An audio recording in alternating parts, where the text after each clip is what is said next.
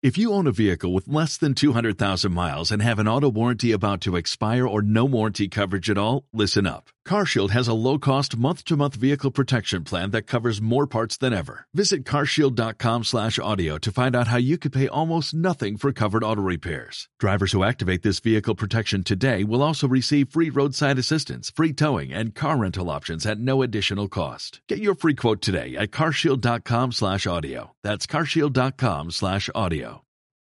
La Audioteca de Babel presenta Trece cuentos. 1931-1963 de Luisa Carnés.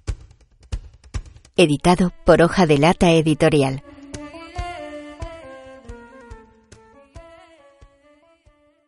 Sin brújula. 1956. Para aquellas mujeres, hundidas en un pequeño barco que abandonaba los muelles de Santander, el mar era la vida. No lo veían, pero lo sentían bajo la madera podrida de la embarcación. Percibían su aliento conocido. Embarcaron al filo de una noche negra. Ni una estrella iluminó la triste despedida. La oscuridad era completa. Las voces opacas, como ahogadas prematuramente. Las aguas se antojaban más duras que otras veces, y la nave parecía resbalar sobre ellas con dificultad. Sin luna, sin farol, y sin la espada hermana del faro a lo lejos, el barco y su carga eran una sombra sobre el esquivo lomo del mar. Claro que a simple vista no se veía. Era necesario poseer una vista tan penetrante como la del viejo marino que conducía aquel barco para percibirlo.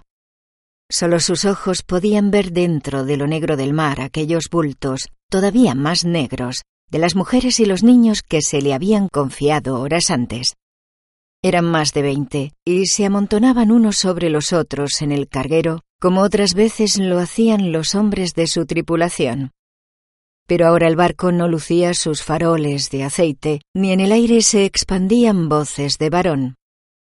Los murmullos sordos y los adioses habíanse extinguido, y solamente el llanto de algún niño acompañaba el ronco alentar del motor que el viejo conducía.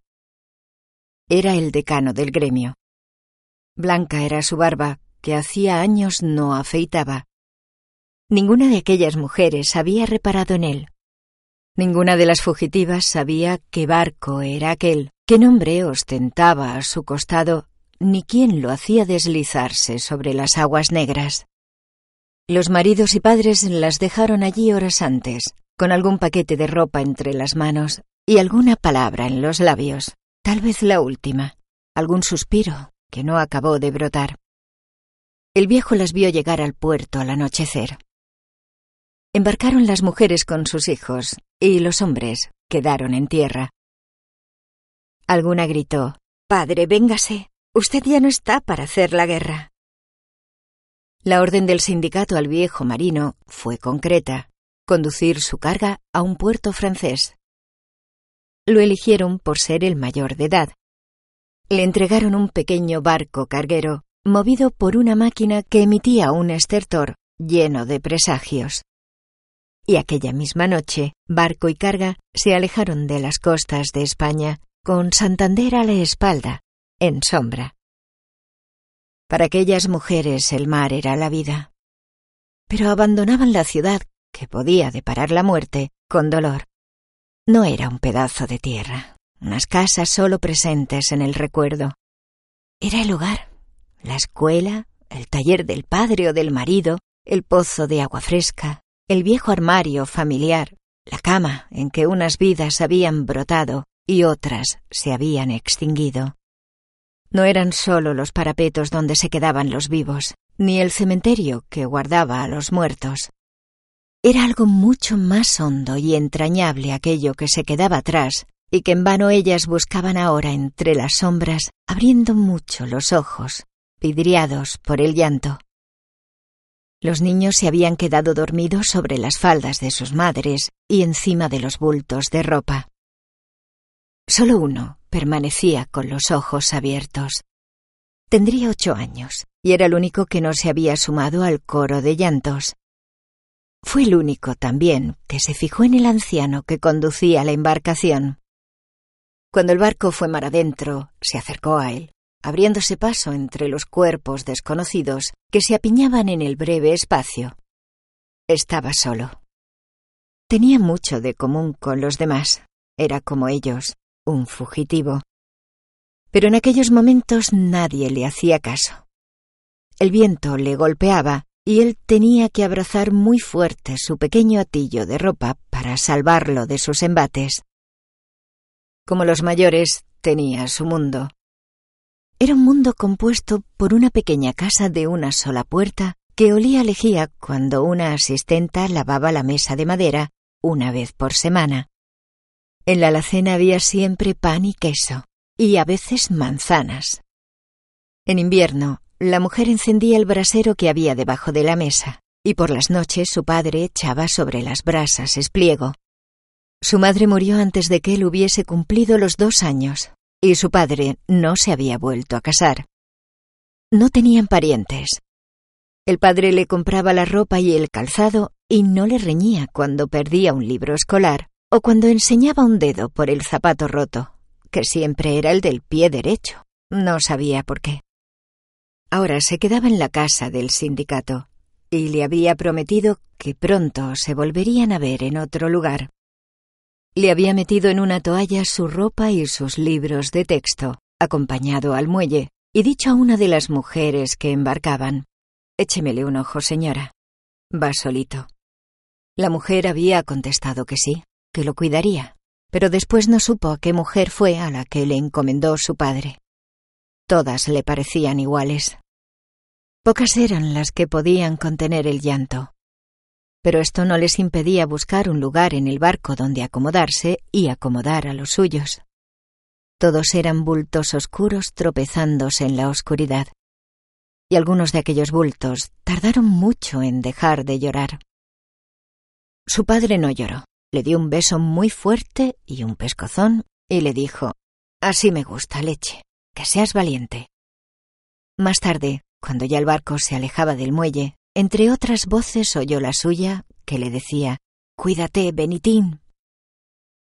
Además de la casa con una sola puerta, había en aquella tierra que se perdía una huerta, donde cada tarde Benitín jugaba con sus amigos y que tenía una noria movida por un burro. A él le daba mucha lástima de aquel asnillo que daba vueltas todo el día con los ojos tapados, mientras el agua sonaba en los cangilones de latón. Pobre borriquillo. Una vez le arrancó el trapo de los ojos y el animal se espantó y el hortelano lo arrojó de la huerta tirándole piedras con una onda que llevaba siempre atada a la cintura. Pero no le acertó y él siguió yendo a la huerta con sus amigos. ¿Qué sería de aquel pobre animal si la guerra llegaba a Santander? Cuando los bultos dejaron de moverse, se encontró más solo. No había lugar para él en este pequeño mundo. Las mujeres se habían esparcido con sus hijos en él, incrustándose unos en los otros, como las sardinas en una cuba, y para su cuerpecillo, que temblaba de frío y estupor, no había un hueco. Ya no pensaba en el asno, en la huerta, ni en el hortelano. Comenzaba a sentir su abandono. Y sin saber qué le empujaba, tornó a la proa, donde estaba el viejo marino, al que tampoco nadie hacía caso, y se acurrucó a sus pies. Sintió allí más cerca el olor de brea y sal seca que se desprendía de la madera, y permaneció mucho rato mirando al cielo sin estrellas.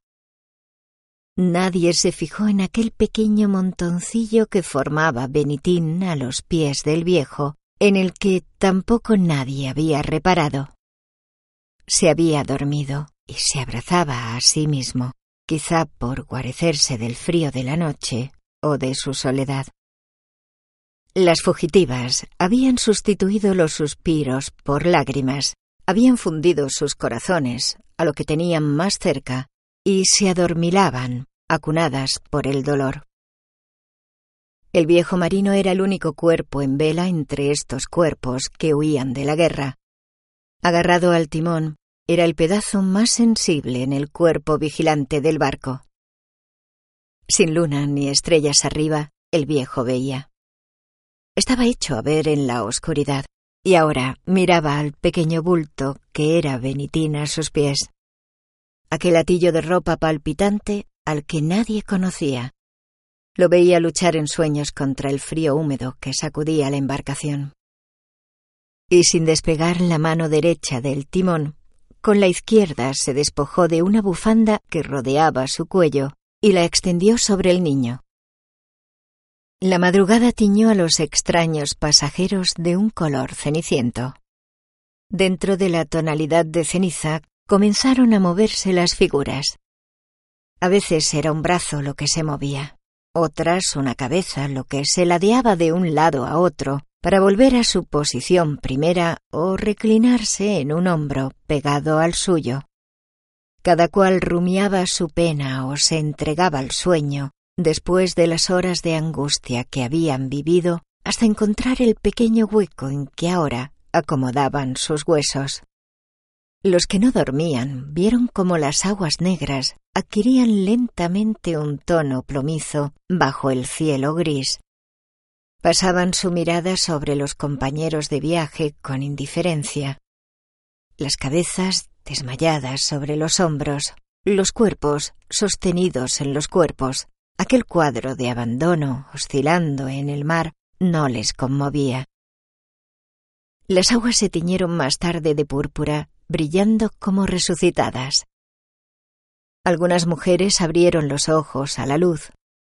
Se arrebujaban en sus abrigos, arropaban a sus hijos dormidos. Otras recogían los despeinados cabellos, buscaban en sus bultos algún alimento y lo consumían en silencio, sin mirar al vecino. La luz comenzaba a señalar contornos en aquella masa incolora, a dibujar ojos y bocas en aquella carne fatigada. Del montón informe se destacaban miradas llenas de ansiedad que oteaban el horizonte. Algunos ojos se entornaban y volvían a cerrarse, obstinados en volver a la inconsciencia del sueño. Otros se clavaban en las aguas quietas, cual si fueran ajenos al drama que vivían la pequeña nave y su carga. De pronto una de las mujeres se incorporó y extendiendo su brazo derecho exclamó Estamos regresando. Volvemos a Santander. La exclamación hizo removerse al montón de cuerpos. Estamos en la bahía, dijo otra mujer. Toda la noche embarcadas y no hemos salido de Santander, comentó una tercera. Todas se sobresaltaron. Se miraban los rostros, desconocidos entre sí, sin verse. No puede ser. No puede ser que no hayamos salido de la bahía en toda la noche. Algunas sacudían a los chicos dormidos y se ponían de pie. Todos los ojos convergían en la proa, en la espalda del hombre que los conducía, el único varón en el barco. La escasa luz impedía verlo, pero era el piloto. Tenía que ser él. Una de las mujeres se puso de pie y se dirigió a las otras gritando nos han entregado a un fascista. Nos están llevando para atrás. Vamos a dejarle que nos vuelva a España. No puede ser. Otras mujeres se les unieron. Nos ha costado mucho poder salir. Eran ya varias las que se habían levantado y marchaban a la proa con aire amenazador. ¿A dónde nos lleva? ¿Por qué regresa? ¿Por qué estamos aquí todavía? Conteste. Vieron que increpaban a un anciano. De cerca se le veía de pequeña estatura y rostro abotagado. Bajo su boina escapaban algunos mechones blancos. ¿Por qué estamos aquí todavía? Calma, calma. ¿Por qué vamos tan despacio? Conteste. El motor está cansado. Eso es todo. Vayan a sus lugares. Eso no me convence. Ni a mí. Ni a nadie. El motor está cansado. Vaya una explicación. Vayan a sus lugares, he dicho. En el barco mando yo. Algunas se apartaron refunfuñando. Las que se habían congregado en la proa las siguieron. Benitín, que había despertado, preguntó al viejo. Abuelo, ¿es verdad que volvemos a Santander? ¿Volver? No les hagas caso. Son cosas de mujeres chismosas. Tendremos que domarlas tú y yo, que somos aquí los únicos hombres. El viejo marino tenía un secreto. Un secreto que de haber sido conocido por las masas de cuerpos apiñados en la nave, les hubiera hecho prorrumpir en gritos y oraciones. El barco carecía de brújula. Ese era el secreto del marino. El barco iba al garete con su carga de fugitivos. El piloto poco podía hacer por conducirlo a un puerto francés como se le había encomendado. Las aguas lo domaban a su antojo, y la quilla abría en ellas caminos de inquietud. Desde muy niño el viejo marino conocía de barcos. En el comedor de la casa paterna, que olía a brea como cualquier falucho del puerto, presidía la vida familiar un barquito de vela pintado de verde que ostentaba el nombre de su abuela materna. Desde entonces no dejó de oler la gasolina y la sal de los barcos. Empezó su vida marinera en un pesquero, la Teresa, pasando después a una compañía marítima de transportes que llevaba mercancías desde Santander al sur de España. Siempre le gustó ir al timón, enfilar dulcemente hacia el horizonte, guiado por la brújula, la mejor amiga del marino. Nunca le había ocurrido esto. Nunca la brújula se le mostró enemiga, paralizadas sus agujas, muerta. Y precisamente cuando en esta pequeña taza de madera y hierro no eran cajas de maquinaria lo que conducía. Cuando al poco de partir advirtió que la brújula no funcionaba, tentado estuvo de regresar al puerto. Pero lo grave de la situación le contuvo. Cuando despegaron del muelle, los franquistas se acercaban a la población. No podía regresar. No podía devolver al sindicato su cargamento de mujeres y niños angustiados. Siguió adelante, con mucha lentitud, esperando en vano que en el cerrado firmamento se abrieran los caminos de estrellas que pudieran orientarle.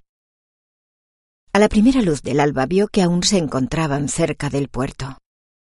Habían navegado toda la noche sin desprenderse de la costa.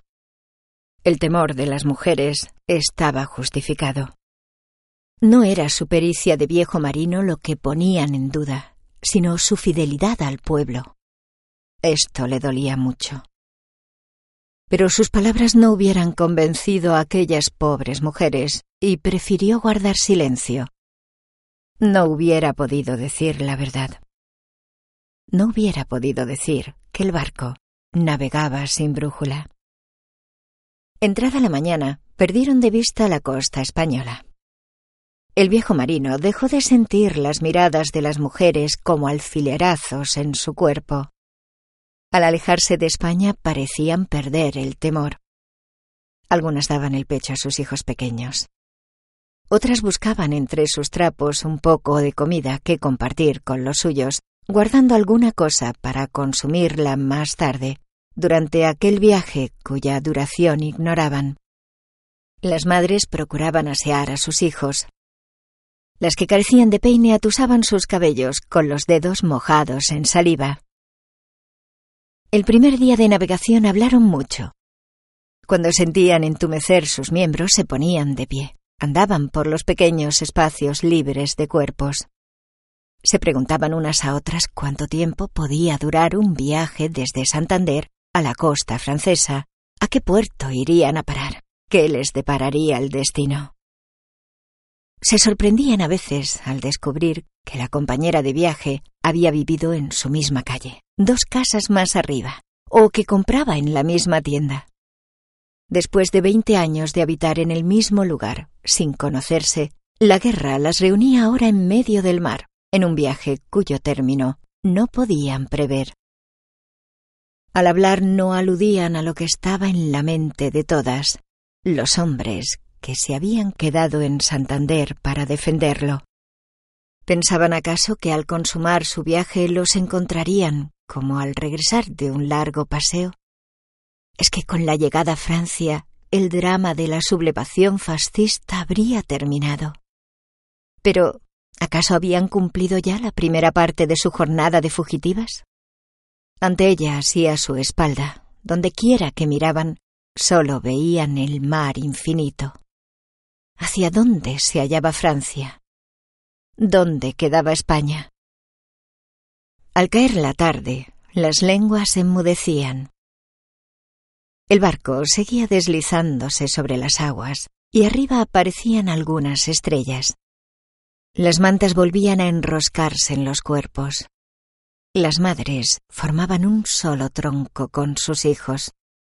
Unas mujeres trataban de dormir, convencidas de que les ayudaría a cortar el viaje.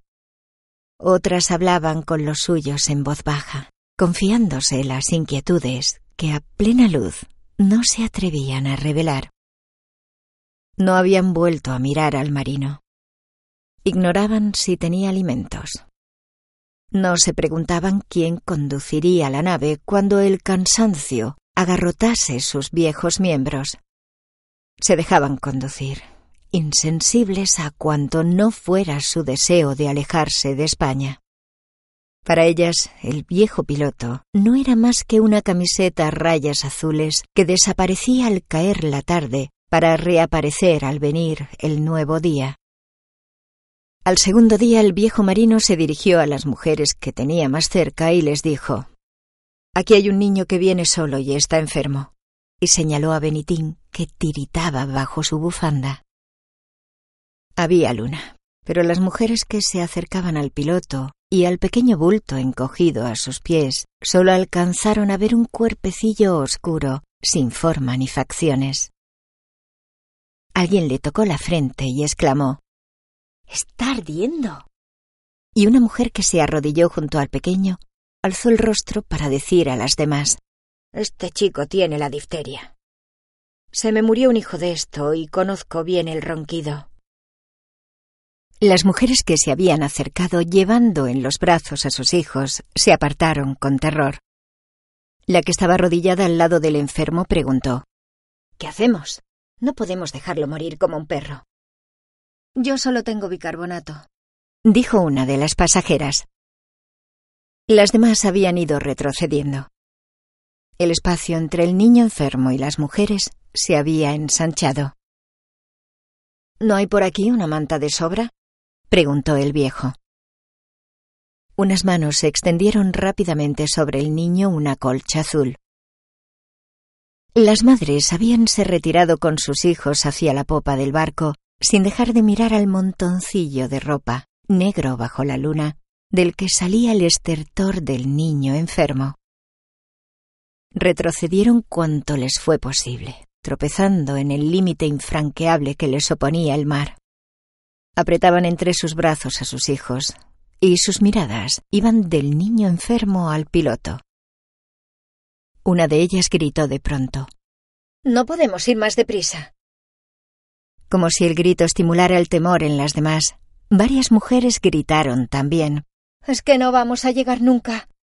Yo no tengo ya que dar a mis hijos. Media hogaza de pan me queda. Y por si fuera poco ahora esto. Una vez se vio al viejo marino abandonar por unos instantes su puesto para acercar a los labios del niño enfermo un pequeño cuenco con leche que nadie supo de dónde sacó. Enseguida tornó a su lugar, las manos aferradas al timón, los ojos fijos en el horizonte. Estaba rodeado de madres, de tiernas madres que estrechaban a sus hijos, prodigándoles dulces palabras. Blandas manos maternales se veían próximas, acariciando, pelando una fruta, dividiendo un pedazo de pan. Pero Benitín estaba solo entre tantas madres. El ronquido que salía de su boca abierta, el fuego que brotaba de su cuerpecito, aterrorizaba a aquellas mujeres. El espacio entre ellas y el enfermo se había ensanchado. Todas trataban de sustraer a sus hijos del peligro que representaba el pequeño Benito. Huían de la guerra y del hambre, y ahora la muerte les acechaba dentro de un pequeño cuerpo cubierto con una colcha azul. El contagio amenazaba a los pequeños fugitivos. Y el temor espantaba a las madres, las hacía más tiernas para sus pequeños hijos, las endurecía para todo cuanto no fuese los pequeños seres nacidos de ellas mismas, y especialmente para aquel niño desconocido que amenazaba a los suyos con la muerte que llevaba dentro, porque no había salida. La muerte había entrado en aquel barco sin brújula y ahora le había tocado a Benitín. Sin auxilio alguno, amodorrado, Benitín se rendía lentamente a su desventura.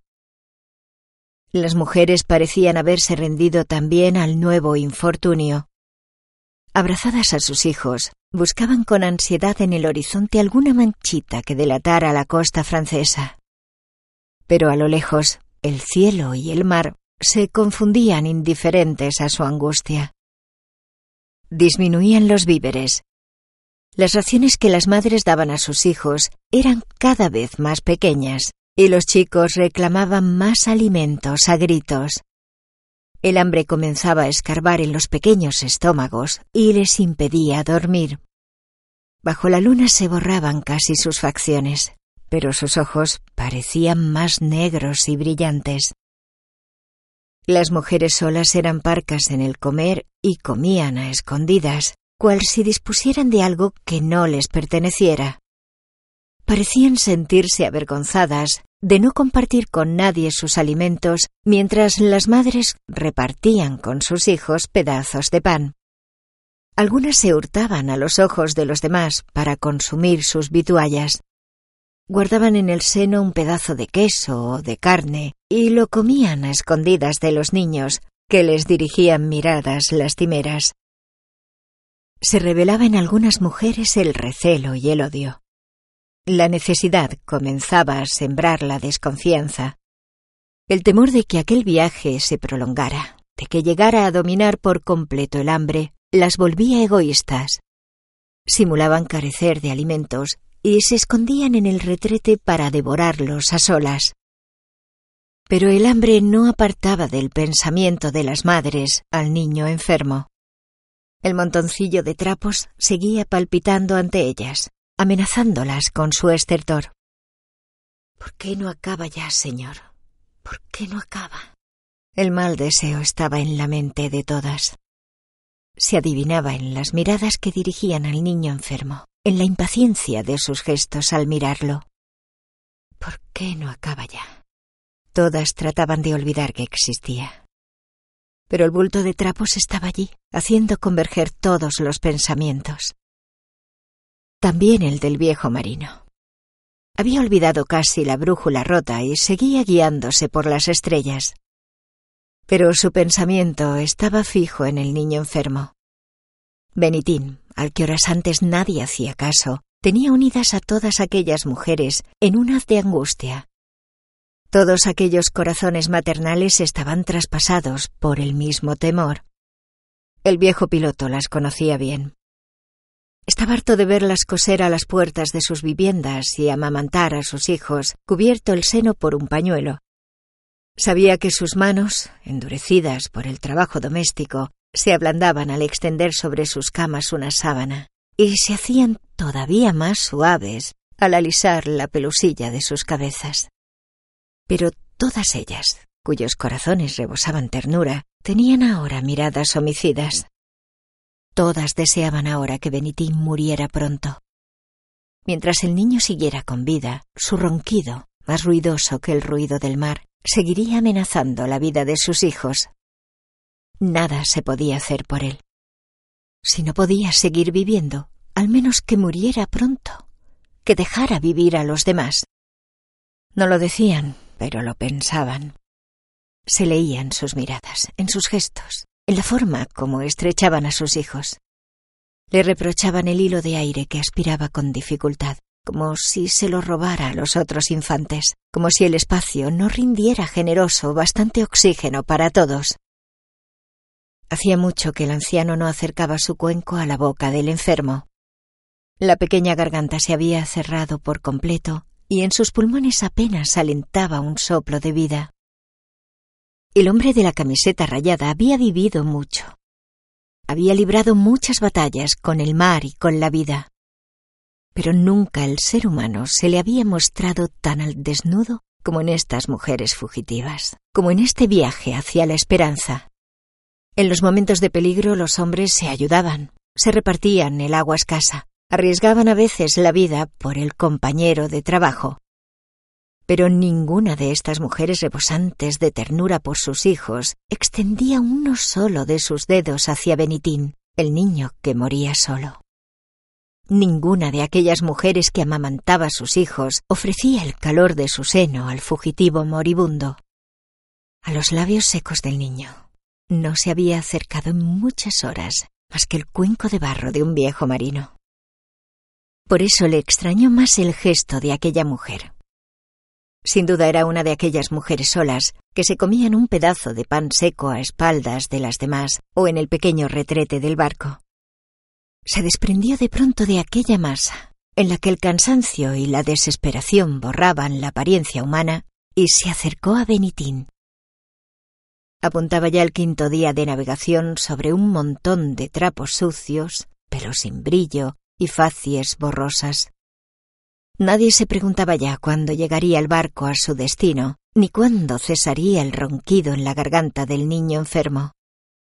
La embarcación seguía flotando, sin que al parecer el viejo piloto hiciera nada por dirigirla a puerto. Una leve claridad volvió a sacar de la sombra aquel rebaño descolorido e hizo temblar, una vez más, las rayas de la camiseta del anciano. Fue entonces cuando aquella mujer se acercó a Benitín sin que nadie hiciera nada por impedirlo.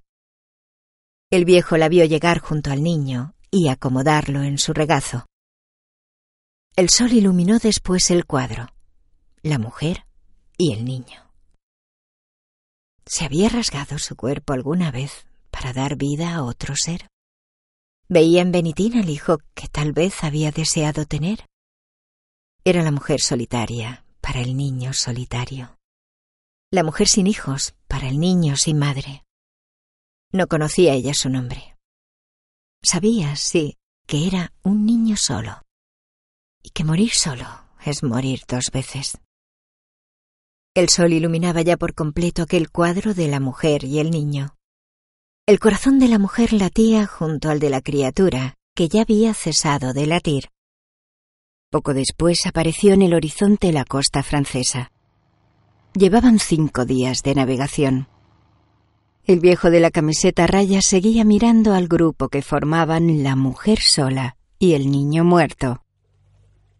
Ambos se habían agrandado ante él, se habían vuelto inmensos como el mar, húmedos y salados como el llanto, amargos como la tragedia de España, y tapaban las miradas homicidas de aquellas tiernas madres.